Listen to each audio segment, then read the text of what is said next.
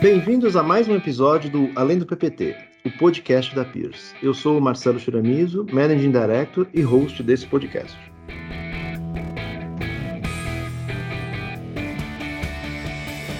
Nos últimos quatro anos, a gente teve um ciclo é, de evolução da educação que foi bastante prejudicado aí pela, pela pandemia, né? Então teve muitos desafios, a educação ela já já vem, a educação pública principalmente, né? Ela já tem desafios enormes a serem é, ultrapassados aí e teve o complicador do Covid que fez com que esses desafios eles fossem exponenciados, vamos dizer assim.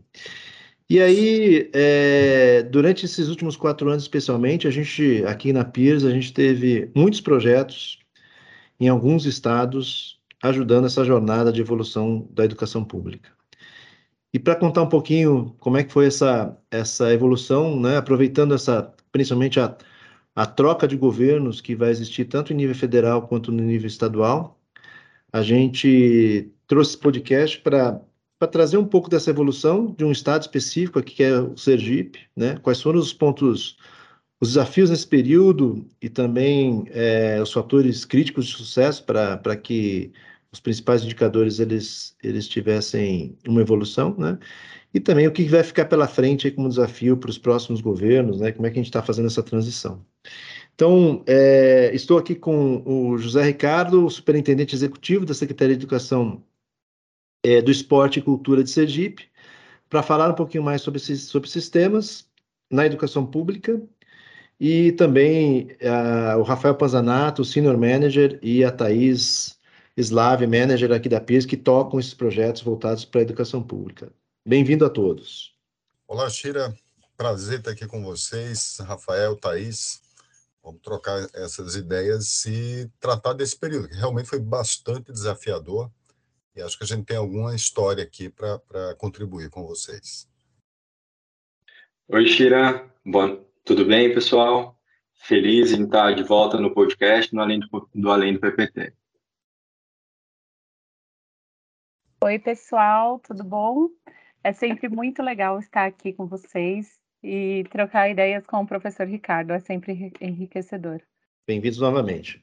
Então, faço a primeira pergunta para o Ricardo. É, para ele contar um pouquinho, né? Ele, ele teve aí nesse, nesse governo nos últimos, nos últimos quatro anos e falar um pouco dos resultados obtidos aí para o Sergipe, como é que foi essa evolução, né? E, e, e quais foram os, os, pontos aí, principalmente, que, que, que Sergipe evoluiu na educação pública.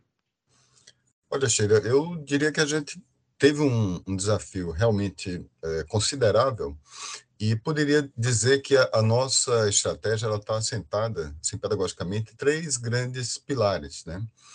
Primeiro, uma coisa que eh, geralmente a gente trata como uma, uma ação, né, mais dos municípios, mas é a alfabetização. A gente tem um grande desafio na alfabetização, né, de criança ao final do segundo ano e início do terceiro ano realmente conseguir saber ler e estudar os dados, eh, a gente pode comentar depois, mas os dados são estarrecedores, assim, do, do quanto a gente não consegue êxito nessa etapa e do quanto isso compromete a, a trajetória futura dos estudantes. Então, a gente fez um, um, um grande programa eh, de colaboração com os municípios com essa perspectiva da alfabetização. Em Sergipe, a gente ainda tem 20% da rede que é nesse primeiro estágio né, do ensino fundamental, anos iniciais.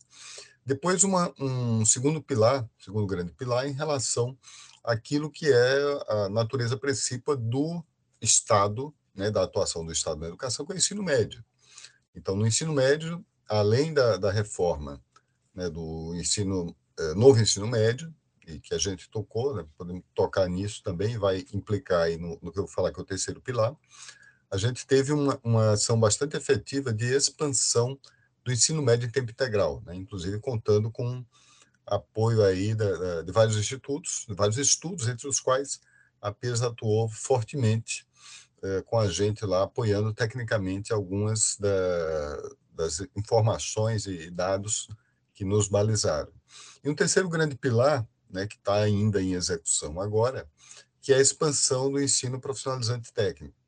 E isso tem uma relação importante com o ensino médio em tempo integral e com o novo ensino médio, porque a gente muda a perspectiva. A gente tem, na verdade, agora um novo olhar para o ensino profissionalizante técnico como uma ação, inclusive é, articulada, extremamente articulada com, com o ensino médio, e montando ali um itinerário formativo. Né? Então, esses três grandes pilares, assim, eu diria que foram o, o cerne aqui da, da alteração, e a gente realmente teve que buscar resultados nos três pilares que aí foram colocados para vocês. Legal. Em termos de, de números, né, de evolução, quais foram os principais indicadores é que você, você conseguiria listar ou exemplificar para a gente nesses três pilares, né, na, na fase aí de, de, da alfabetização em, na idade certa, né, enfim, e da, da, dos números aí do integral e do, do, do ensino profissional e tecnológico? Olha, em termos da, da alfabetização, o alerta ele continua ligado principalmente no período da pandemia. Né? A gente tinha aí na, na, etapa que a gente diz assim, ao final do segundo ano, eh, as crianças conseguem né, discernir, ler, está tá alfabetizado adequadamente, né? em torno de 50%. Então, era, era esse o número, e não é um número eh, particular de Sergipe. Em outros estados, a gente vê né, tirando estados né, como o Ceará, que tiveram uma evolução bastante considerável, a gente vê números preocupantes. Então, esse, para mim, deve ser um ponto de preocupação em nível nacional. Né? Falamos aí, o Cheira falou, aí, em termos de mudança do governo, para mim, isso deve ser um, um pilar fundamental, determinante para a trajetória do, do aluno. Na pandemia, isso foi mais crítico ainda, o ponto relevante que eu traria não está no indicador finalístico, que a gente não teve é, essa evolução na, a, na aprendizagem da alfabetização, mas sim naquilo que a gente conseguiu fazer em termos de implementação do novo programa, né, um convênio que a gente fez com o Ceará, e conseguimos fazer a implementação do programa aqui de alfabetização em todos os municípios, com um regime de colaboração, alfabetizar para valer, nos 75 municípios, que são todos os municípios aqui do estado Sergipe. E esse é um, é um ponto que eu destaco como relevante e de continuidade. No ensino médio em tempo integral, a gente teve é, o dobro de escolas que nós tínhamos né, anteriormente, praticamente. Então, havia em torno de 42 escolas, hoje estão com 72 escolas, ainda com plano de expansão, 2023, 2024. Então, esse é um dado bastante relevante. É, e na, na educação é, profissionalizante, a gente tem também um dado de, de expansão bastante interessante. Né? Nós tínhamos 14 escolas aí distribuído na, nas regiões do estado, e aí nós fizemos um processo não só de expansão da, da própria rede, mas também de parceria com todas as instituições é, do Sistema S, Instituto Federal, Hoje todos eles são parceiros aqui da, da secretaria e a gente está avançando nisso, né, num regime inclusive de, de contratação e é, entramos também no programa do governo federal no Qualifica Mais que faz essa exatamente essa inserção de, dessas instituições para o ensino profissionalizante. Então realmente foi feito um movimento. Em termos de dados finalísticos, a gente teve avanços aí em todos em todas as etapas no, no ensino fundamental anos iniciais, a gente já atingia a média do, do Brasil, continuamos é, na média ali, na verdade o Brasil teve alguma perda, a gente eh, meio que ficou ali, né? não, não fomos aquele estado que mais perdeu, tivemos algum ganho, aí o, o IDEB, né? ele é medido em fluxo e aprendizagem, nessa soma aí a gente conseguiu avançar no ensino é, fundamental, anos iniciais, no ensino fundamental, anos finais, também conseguimos avançar.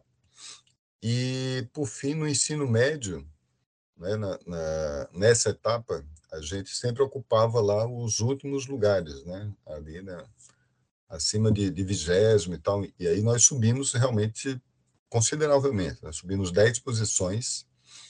Então, hoje o, o Estado, ele, na rede estadual, né, ocupa a 12 posição então, isso era uma coisa que a gente estava bastante apreensivo para ver o resultado finalístico né, de todo o trabalho. E aí foi realmente o estado que mais teve essa ascensão. Não é o estado que tem o maior IDEB, mas é o estado que teve a maior ascensão nesse período. E isso, para a gente, é, coroa todo o resultado que foi, do, do, trabalho que foi feito, não só pela secretaria, mas com todo, todas as é, instituições parceiras, inclusive vocês também têm uma participação considerável nesse apoio. Né? Então, é realmente louvável a gente destacar essas ações e essa colocação da educação como um elemento relevante aqui no Estado. Ótimo, parabéns. Acho que fica muito feliz realmente de ter, ter participado dessa evolução, enfim, e ver né, essa evolução dos números né, e, da, da, educação no Estado. É, agora, além de, acho uma, de um fator óbvio que, que existiu nesse período, nesses últimos quatro anos, que foi a, foi a pandemia, que foi um super desafio, né? Quais outros aí que você poderia elencar, né, que existiram, né, desde aqui no, do, do, início do governo até hoje, enfim, que, que a gente precisa prestar mais, muita atenção aí, enfim, que com, vão continuar sendo desafios aí para os né, próximos governos, enfim, para os próximos anos. Olha, a gente tem uma, uma situação interessante aqui no, no, Estado, que a gente sempre dizia, né, no, no início lá, 2019, a gente costumava dizer o seguinte, eu, eu particularmente sempre falava isso, digo, olha, o Estado ocupa hoje uma posição que não lhe cabe. Por que não lhe cabe? Porque quando a gente pega o, os indicadores de é, infraestrutura, não é que a gente tenha uma, uma escola maravilhosa, mas quando a gente compara, né, os estudos do, do INSPER mostra, mostravam isso já. Eu não, não tenho a pior infraestrutura, né? eu tenho ali uma média. Quando eu pego a rede de professores, a gente é, era, é, deve continuar sendo a, a rede que tem mais professor efetivo. Então, os nossos contratados, né, professores que estão substitutos ali, não chegam a 10%. Então, a maior parte do meu quadro é permanente. E quando eu pego a adequação do professor à área, ou seja, professor de história está ensinando história, geografia está ensinando geografia, português, português, e por aí vai. Então, a gente também tinha maior é, aderência à área formada. E aí, Bom, por que, que, que, então a gente ocupava essas posições eh, finais, né? E aí vem, vem muito aquela coisa de, é, a, a, nosso ver, centrar a educação de fato com a relevância que ela merece. Ou seja, é, havia um, um, um certo, é, não diria desleixo, mas assim, uma certa desatenção ou é, desacreditando algumas avaliações, né, inclusive as avaliações externas. Ah, não, isso não mede, não, não, não mostra tal. Ok, mas a gente tem que mensurar e, e monitorar o que a gente está fazendo de alguma maneira. Então, é você colocar, de fato, é, a educação como pilar, e para isso, um trabalho importante que foi feito pela, pela PIS, o Rafael que está aqui, inclusive participou dessa etapa, é uma reestruturação de alguns segmentos. Então, a gente não tinha uma, uma centralidade na avaliação. Tinha alguns, alguns setores, tal, mas eu preciso ter avaliação. Isso é, um, é uma ação fundamental, sempre falei isso, para a pós-graduação brasileira. Ela é internacionalmente reconhecida, porque tem um sistema de avaliação sério, e você não, o objetivo não é, não é, não é tirar a cabeça de ninguém, é você, olha, onde é que estamos falhando, quais habilidades e tudo mais. E isso passou a ser colocado, as escolas passaram a ver valor nessa avaliação, passaram a se mobilizar para fazer essa avaliação. A gente não, não consegue fazer uma mudança efetiva se isso não for integralmente absorvido pela escola. A escola né, que tem condição, o aluno está lá dentro da escola todo dia, então o secretário pode se descabelar, mas o professor e a escola têm que fazer atividade pedagógica com livro, com frequência, com estrutura, com projetos, para que isso funcione. Então, isso foi, foi um elemento fundamental, colocar isso né, nessa perspectiva. Tivemos esse período de pandemia, então é meio que, que você virar a chave, aquela história meio batida já, mas é, é bem isso mesmo, você mudar o pneu com o carro andando e assim, com ladeira abaixo, né? A pandemia foi um pouco isso, então teve um, um grande esforço que não, não valeria a pena contar tudo aqui, mas assim, de, de, colocar de pé em um mês depois, né, todo um sistema de, de plataforma digital, com todas as limitações, mas um, um mês depois da pandemia estava colocado, com TV, com tudo.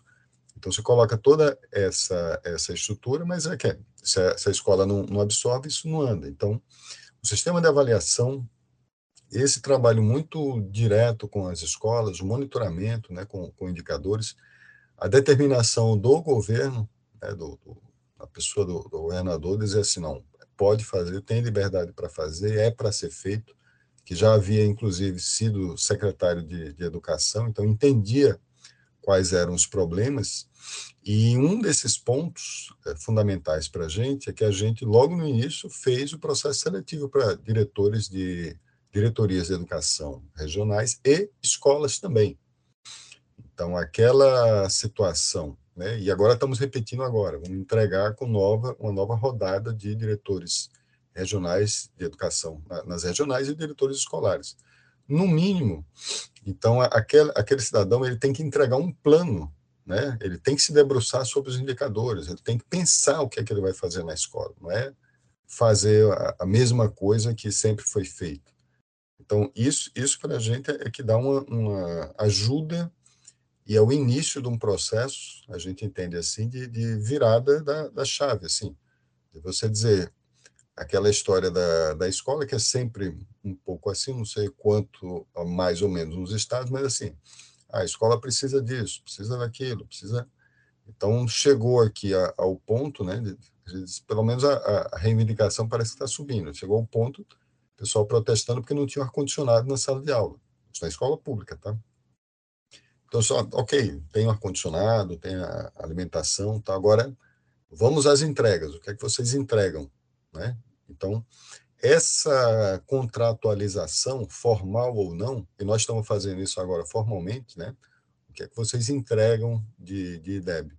Isso, para mim, é, é, é, o ponto fundamental, o pessoal entender que o, esforço da, da, educação, de fato, ele é conjugado, né? Fazer todas as políticas, se ela realmente não, não for efetiva e absorvida pelos agentes principais, é, é, a gente não anda. Então, é, é início de um processo, assim que a gente enxerga. Ótimo. É, acho que a gente, dos pontos que você colocou, a gente é, mistura um pouco né, do, do que foi desafio e, e, e, e, ações aí efetivas né, para, para, para ultrapassar esse desafio maior que é a melhoria da educação. Né? Você comentou esse, esse passo de, de avaliações, de indicadores, né? e ter metas, né? enfim, e começar a acompanhar isso, que acho que é super importante, a questão do foco na educação, né? Acho que uma agenda, uma agenda prioritária de todo mundo, do governador, do secretário e toda a estrutura da secretaria, então acho que isso é, acho que é, é fundamental realmente. É, passando aí por pontos que você comentou de, né, do, do, da profissionalização né, da função ali do diretor, de ter, ter o processo de seleção, né, acho que pessoas certas, né, nas, nas posições certas, acho que isso é, isso é fundamental, tem a ver. E tudo isso, tem, isso, isso conversa muito com um pouco do, do que a gente é, tem de boas práticas do setor privado, né? Você falar de indicadores, né? Você falar de uma reestruturação da, da, da, da, da organização, né? De papéis e responsabilidades claras, enfim. É, falar de, de priorização, né? Isso é uma, outra coisa super importante, foco e priorização, enfim, e botar uma estrutura de governança aí para que isso ande, né? Uma agenda comum, enfim. Então, acho que isso tem conversa muito que o setor privado entrega, né? Do, do, faz, né? O que a gente faz muito projeto do setor privado e a gente pôde acompanhar realmente tudo isso, essa transformação aí no Estado, né? Não sei se o, o, o, Rafael e a Thaís podem comentar um pouco desses bastidores, né? Desses, desses casos pontuais que a gente teve aí, de como é que a gente é, nos nossos projetos a gente teve desafios né, para botar tudo, tudo isso em prática aí. Legal, Sheira. É, acho que você resumiu bem já, tá? Mas eu queria sistematizar isso em quatro grandes pontos, né? Eu acho que quando a gente chegou lá em Sergipe em 2019, é, a questão de ter como prioridade do governador quanto do secretário é, a questão da educação e e ter uma articulação e um engajamento, uma comunicação do órgão central com as regionais, com as escolas, acho que isso é um fator crítico de sucesso muito relevante, tá?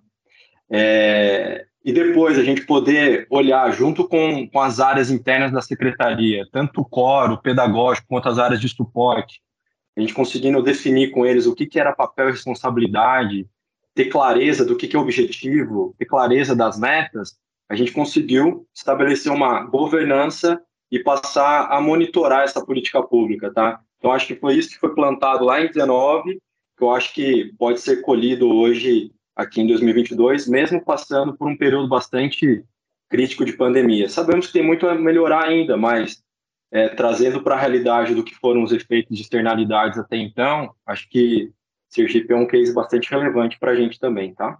Eu acho que um ponto super importante também, é, Shira, é o apoio que, to, que os institutos vêm fazendo, como o professor comentou no começo, né? O apoio dos, dos institutos, do Instituto Sonho Grande, Instituto Natura, a Itaú Educação e Trabalho, olhando toda a expansão, trabalhando na expansão do ensino médio em tempo integral, trabalhando principalmente na expansão do ensino da educação profissional. É, quando a gente chegou, é, quando eu cheguei, pelo menos no estado lá em 2020, é, a gente acompanhou a divulgação dos resultados do IDEB.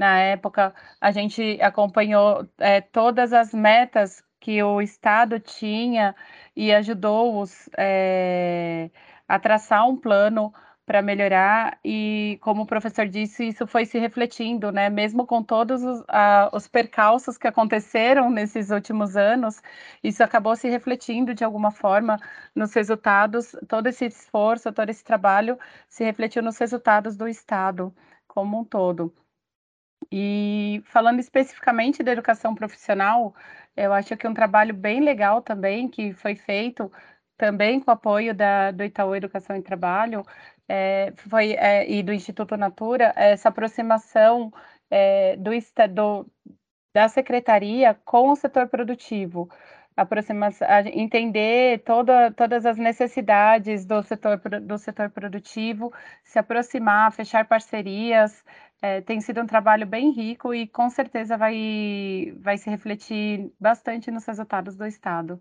É, acho que eu complementaria, além disso, é, e acho que a Thaís, o Ricardo podem comentar um pouco, né?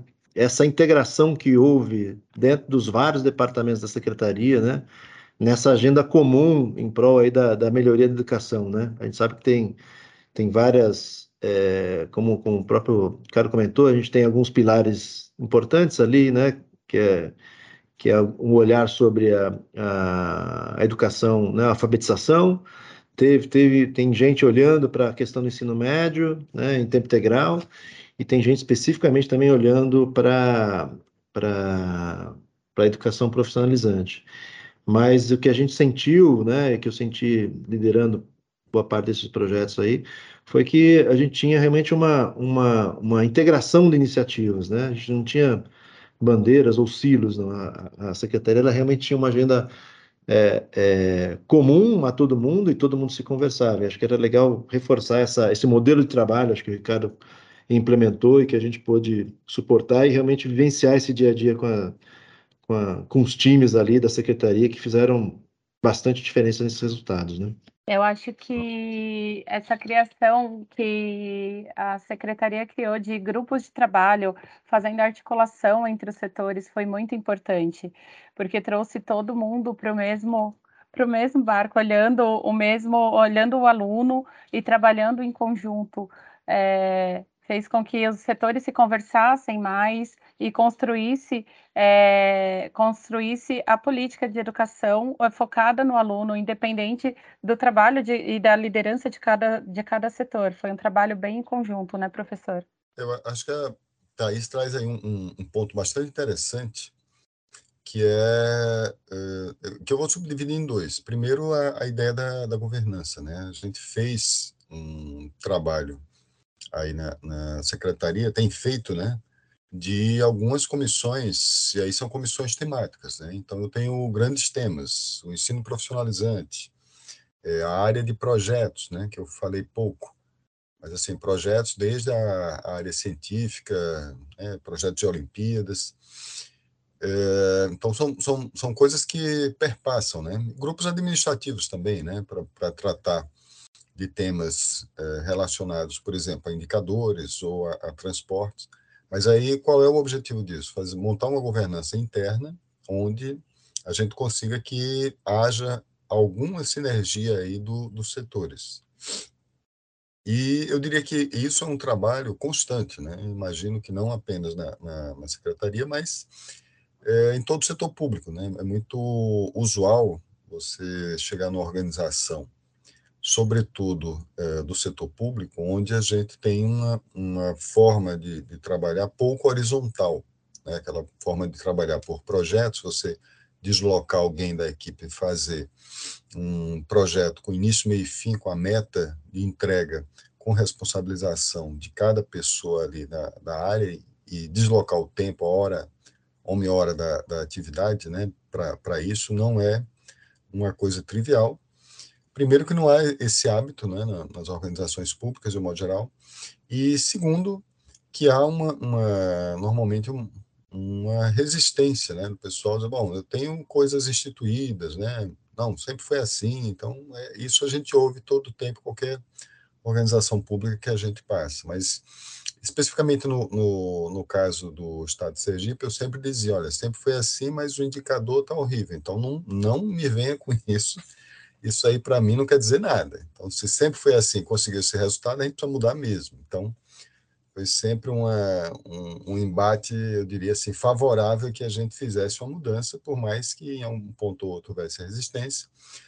Mas eu diria que houve uma aceita, há uma aceitação né, da, das equipes técnicas de, de, entenderem que precisa mudar. Então, pode até haver alguma resistência, mas o pessoal entende que alguma coisa realmente precisa fazer, precisa entregar. Então, essa governança ela facilita a gente instituiu algumas delas, inclusive portarias, tá? não colocamos no organograma, mas é uma forma de trabalhar da, da gest... aqui na, na, na, gestão pública.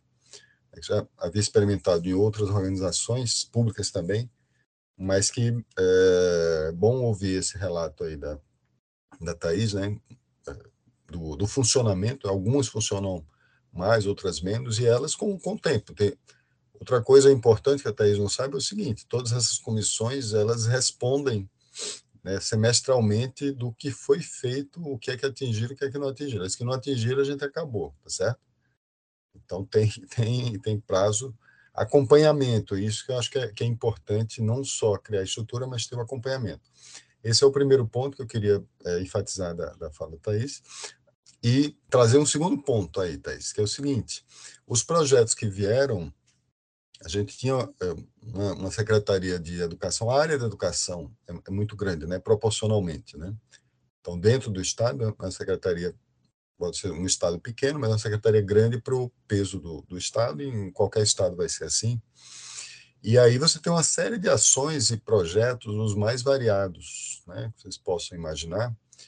E aí qualquer projeto que chegava, a gente sempre dizia assim, bom, e onde isso melhora a aprendizagem? Qual é o, o foco desse projeto seu? Então, o pessoal tem muito a coisa de é, achar que vai ter um resultado, achar que a iniciativa é bonita, que, sei lá, foi motivado, sim, mas essa pergunta é uma pergunta que eu podia até colar assim na, na, sala para a pessoa já saber qual era a pergunta que ela ia ter, pergunta repetitiva. E, e isso se reflete, para a gente sair um pouco da educação aqui, em Sergipe, a Secretaria de Esportes, ela era uma superintendência de, de esportes e a gente sempre motivou muito essa coisa dos projetos e uma coisa muito direta para que eu acho que fica bem claro do que é que a gente está falando, né? Só, olha, precisa motivar esportes e a gente falou, olha, tudo bem, é, concordamos totalmente com isso. Agora, o esporte vai motivar essa escola a melhorar o quê no indicador finalístico dela? Vai, vai dizer esse atleta que ele tem que ter um, um rendimento? Se não for dizer isso, você vai me dizer que ali vai reduzir a, o abandono da escola? Né? Vai motivar outra habilidade de, de trabalho conjunto? Então, me diga alguma coisa você vai ter todo o incentivo. Né? Isso valeu para esporte, a gente integrou, integrou muito bem para atividades né, de bandas escolares, a mesma pergunta, sempre era essa pergunta é padrão, tá certo? Então, governança e foco no resultado, porque como o processo às vezes é longo e os setores são variados, o pessoal parece óbvio, mas não é óbvio, não é trivial, você tem que falar todo dia, pessoal, olha, o foco finalístico é o aluno. Eu sei que a gente tem uma secretaria que o, a, a, o elemento fundamental e central é o professor, mas a finalização, o processo finalístico tem que ser voltado para o aluno. Então, e essa é uma, uma percepção importante que a gente tem que ter. Legal. Eu acho que para encerrar essa parte né, de, de perguntas, acho que a gente passou bastante pelos, né, pelo cenário de, de evolução, todos os pontos aí de desafios e fatores de sucesso que fizeram com que esses números melhorassem, né? Agora, olhando para frente, Ricardo, o que, que você enxerga aí como desafios aí para o né, próximo governo? É, e como é que, eu não sei se você, acho que ninguém tem cadeiras garantidas aí nessa, transição, mas o que, que você está tá imaginando nessa transição de governo? Como passar o bastão para né, a próxima gestão aí, para que tudo isso que foi construído, né, enfim, tudo isso que, que, que evoluiu, isso se mantenha e, e, continue evoluindo. O que, que você acha, o que, que você tem aí de desafios e o que, que, você, que vocês estão fazendo para garantir essa, essa perenidade dessa evolução?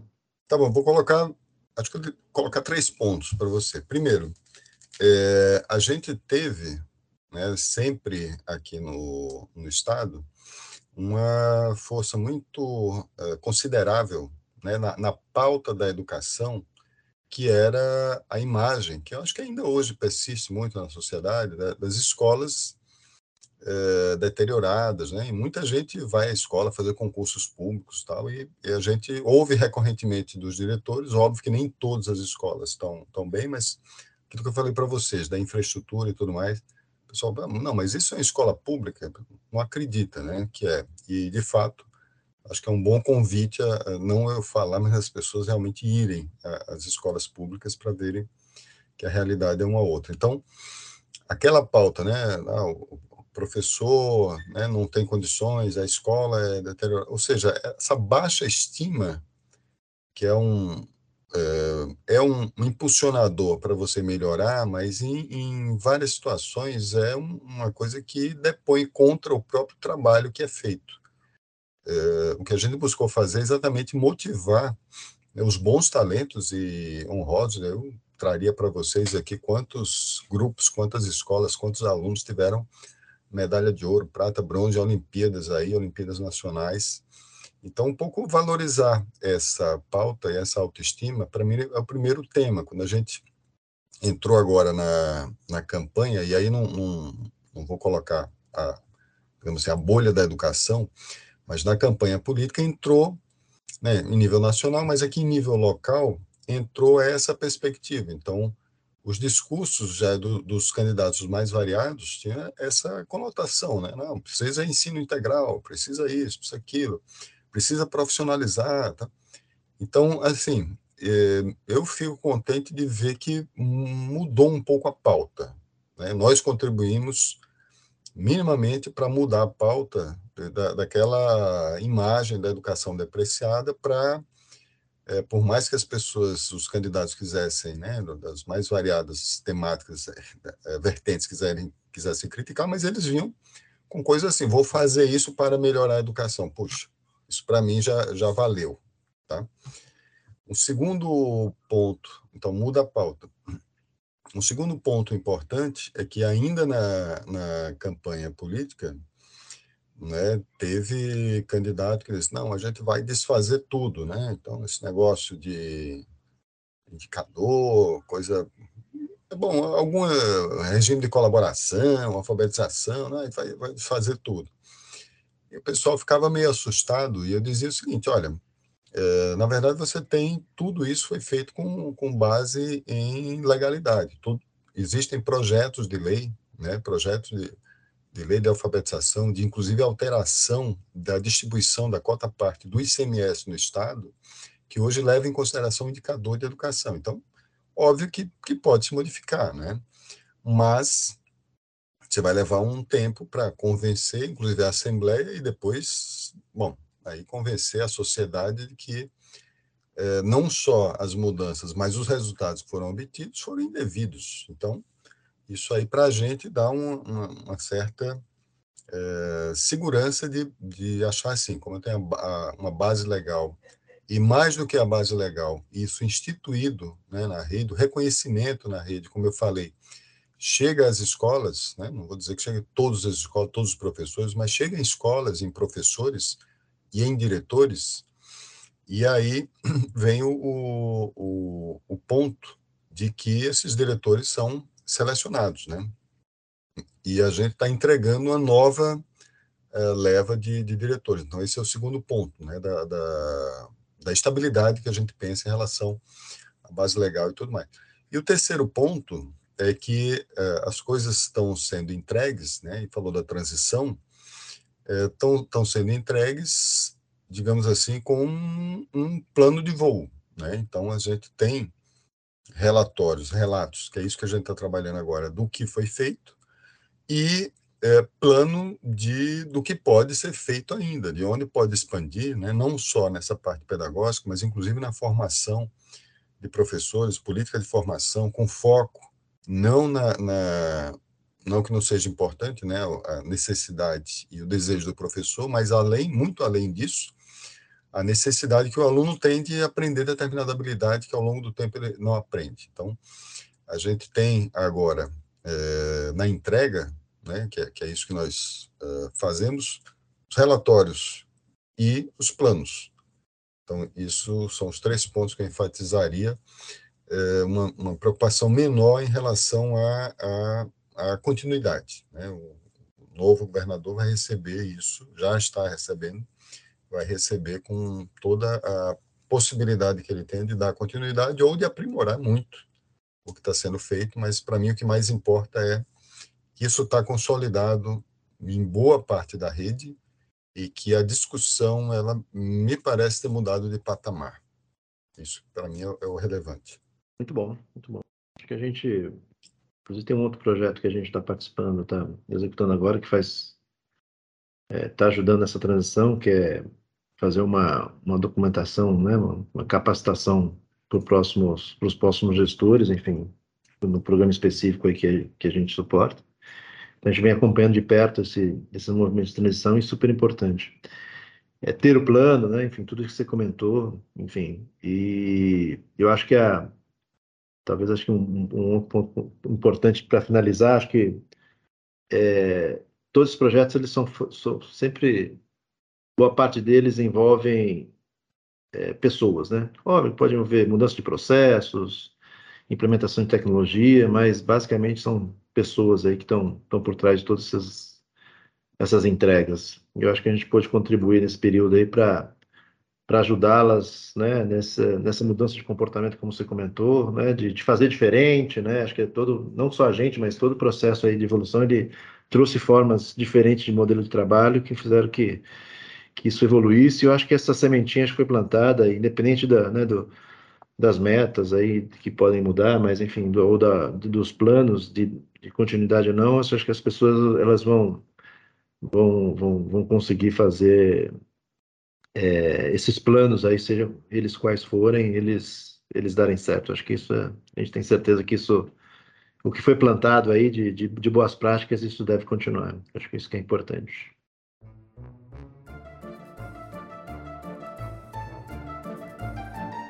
E agora vamos para o nosso quadro de Pato para Ganso.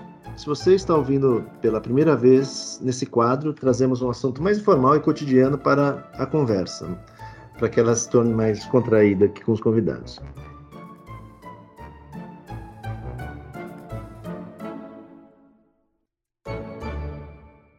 E a, a, minha sugestão, aproveitando o gancho que a gente é, comentou agora no final, o professor Ricardo é, mencionou, né, o fato de, de ter colocado desafios para que as pessoas pensassem diferente, né? As pessoas estão acostumadas a fazerem as suas atividades da mesma forma e de repente vem alguém e fala, pô, se você fizer desse outro jeito, o que, que você acha, né? Elas são resistentes, né? Acho que é o, grande desafio é quebrar um pouco dessa resistência.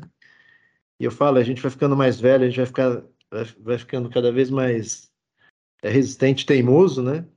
Mas tem coisas na vida que de, de, repente a gente aprende, viu, né? Alguém te ensina a fazer, você fala, olha, realmente fazer dessa forma, eu sempre fiz desse jeito e dessa forma diferente ela é melhor, né? Enfim. Então, não sei se, se, se vocês têm algum caso aí né, na, na, na, vida particular, pode até ser na vida profissional também, de coisas que vocês sempre faziam de um jeito e a hora que mudaram o jeito, viram que realmente era melhor. Ô, Sheila, falou aí da, da vida de mudança né, e profissional. Eu tenho uma, uma situação interessante, né, que é mais a vida profissional mesmo. E aí vou só contextualizar. Eu venho muito da área de é, de ciência e tecnologia, né, em agências de, de fomento ciência e tecnologia. E eu tenho um colega que me dou muito bem com ele, que é o professor Cláudio. Eu sou da área de economia, né, sociais e abrange humanas também, né, dessa grande área, das grandes áreas, e o professor Cláudio é da área de física, né, exato tal.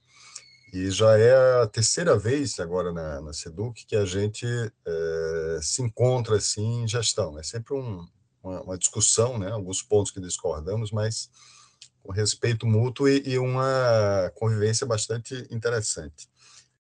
Né, de, de histórico de, de discordâncias e, e, idas adiante. Então, eu estou contextualizando a área de ciência e tecnologia, porque normalmente é uma área que se trabalha muito com comitês e tal, então, é, quer queira, quer não, tem uma forma de fazer, mas a gente é, é, é compelido, é é impelido, vamos dizer assim, né, a, a, a realmente discutir e fazer uma, uma, decisão em alguns momentos mais compartilhados. Então, é, isso é a época que eu estava dirigindo a, fundação né, de, de, fomento aqui, o professor Cláudio era conselheiro, e aí teve um, um, vai e vem nessa discussão. Primeiro foi um edital que eu lançava, né, lá de Universal à época, para todas as áreas, e aí eu propus que fosse o edital tivesse uma cota para essa área de sociais e humanas, tal, que era o pessoal que tinha pouco recurso né, no total da, do fomento. E aí fui vencido completamente, né? embora dirigente da, da, da instituição, o conselho derrubou minha medida, contrariado ali, eu falei, olha, tá tudo bem, pagar para ver, né? E aí o professor Cláudio tinha razão, eu disse, olha, depois que eu olhei a demanda de, de projetos, não, não tinha justificativa para reservar uma cota tão alta para uma área que não estava demandando naquele momento. Então, aprendi com aquilo e depois a gente criou programas, né, programas de, de apoio a políticas públicas, como a gente faz hoje na Secretaria de Educação, que aí dava mais vazão a, a projetos de análise de políticas e proposição, não só crítica, mas proposição, pessoal da área de, de, humanas e sociais passou a pesquisar mais nessa área e realmente passou a ter um pouco mais de, de recurso. Isso eu atestei lá nos relatórios finais da, da agência. Em contraposição, né, eu também coloquei para o professor Cláudio, tem sempre uma versão, uma vertente muito é, voltada à interação né, com, com empresas, e existe um programa que chama Programa de Iniciação Científica, né, e a Fundação Estadual ela também é, concedia bolsas. E o professor Cláudio foi totalmente contrário a isso à época, né, que tinha que ser a excelência científica e tudo mais. E a minha argumentação era, professor, olha, a excelência científica é importante, mas ela tem que ter também demonstrar isso à empresa. E a empresa não vai atrás de algo que não seja excelente, não. Não se engane. Então, chegou num determinado edital que ele veio né, representando lá a universidade, da qual eu faço parte, a minha universidade, e aí queria ampliar as bolsas né, para iniciação científica. No conselho, aí eu bati o pé, falei, olha, só amplia a bolsa de iniciação científica se esse programa de iniciação tecnológica, parceria com a empresa, sair junto. Aí foi a vez dele perder, né? Então, deu o braço a torcer, perdeu, indignado comigo, né? Um ano depois, ele fez os elogios mais retumbantes ao programa, que estava tendo incentivo à área de engenharia, inclusive na física. Então, é, é uma, uma convivência, a gente defende o ponto de vista né, com, com, com argumentos, com, que, é um, que é uma coisa que às vezes no, nos falta hoje, né? a gente viu agora, passando por uma, uma campanha mais ou menos assim, mas a gente tem que voltar a isso, né? Os argumentos a gente defende e tal, mas está aberto e sujeito a reconhecer numa, numa boa, né, como se diz no popular, na boa, assim, tranquilamente, que foi vencido. Mas a gente olha as evidências depois, né? Então, depois realmente deu o resultado, aí, então, tudo bem. Então, se é, vamos mudar.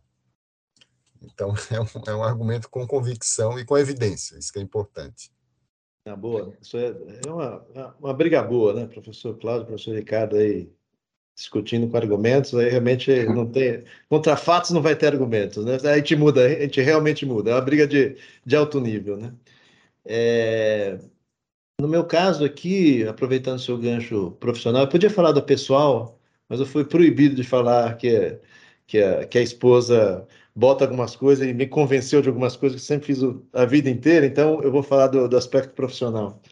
Eu até, até há um tempo atrás, eu era meio cético em relação também à, à metodologia ágil. Né? Então, o pessoal que me conhece sabe, fala, ah, não, metodologia ágil, não, não, é, isso é besteira, etc.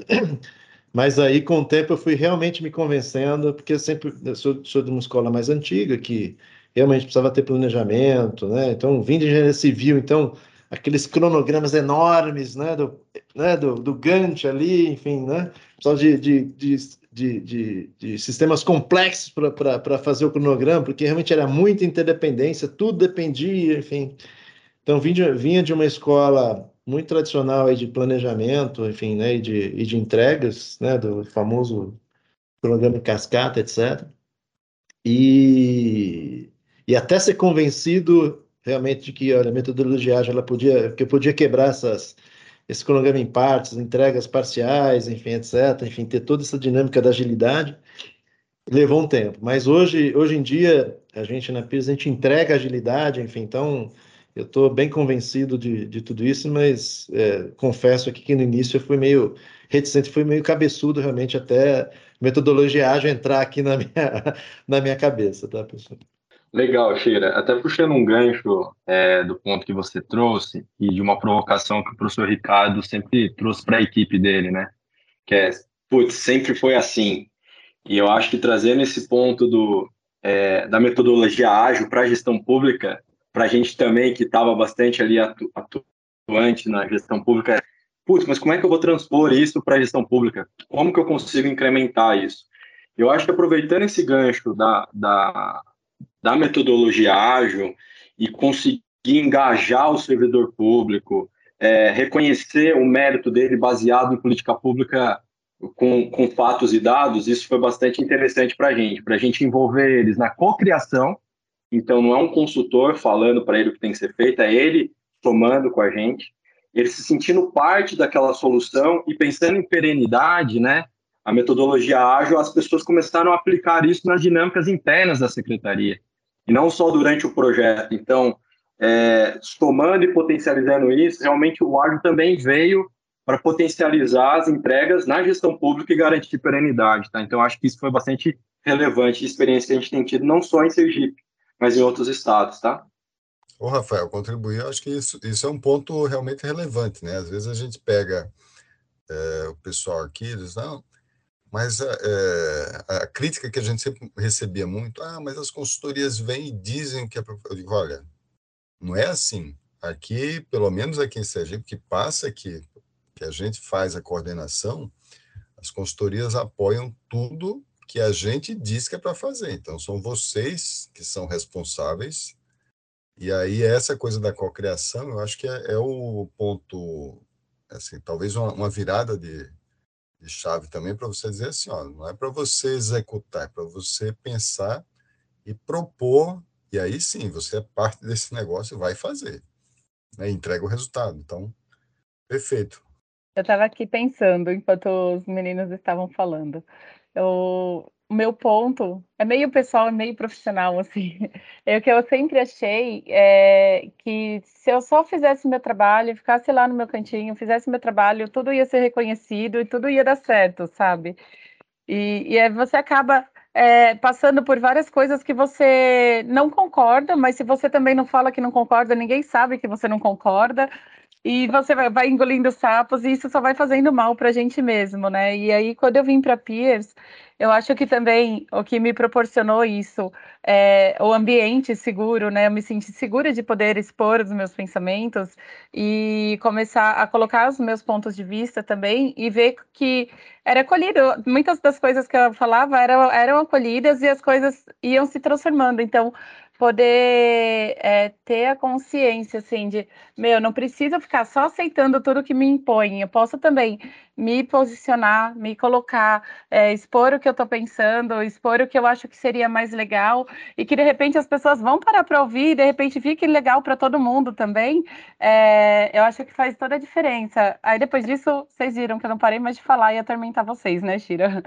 Mas, mas é isso, consigo, eu acho que mudar essa forma de pensar e de me expor mais também, assim, expor mais o, é, o, o que eu acho que é legal, o que eu acho que não é legal e o que poderia ser feito de diferente, eu acho que é, foi uma mudança, assim, para mim, uma chave. Boa, Thaís. Isso mesmo.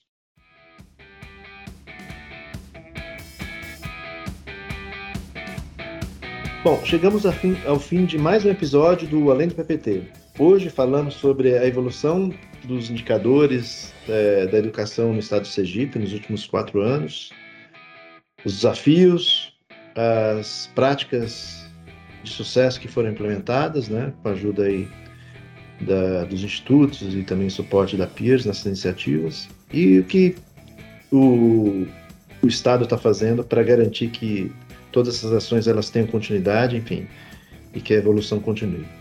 Obrigado pela presença aqui do Ricardo, Rafael e Thaís e pelas grandes contribuições nesse podcast. Shira, obrigado mais uma vez estar aqui com vocês. É uma oportunidade sempre ímpar a gente trocar ideias, né? pensar um pouco do, do, do que a gente faz. E esse papo bastante informal, podem convidar, estarei aqui sempre com vocês. Obrigado mais uma vez. Shira, agradeço mais uma vez a oportunidade de fazer parte do Além do PPT. Professor Ricardo, um prazer tê-lo conosco, viu? Forte abraço. Obrigada, pessoal. É sempre uma honra participar da conversa com vocês. Obrigado, pessoal. E se você gostou desse conteúdo, não deixe de nos avaliar com cinco estrelas no seu tocador de podcasts e fique ligado também nas nossas redes sociais. Até a próxima, pessoal.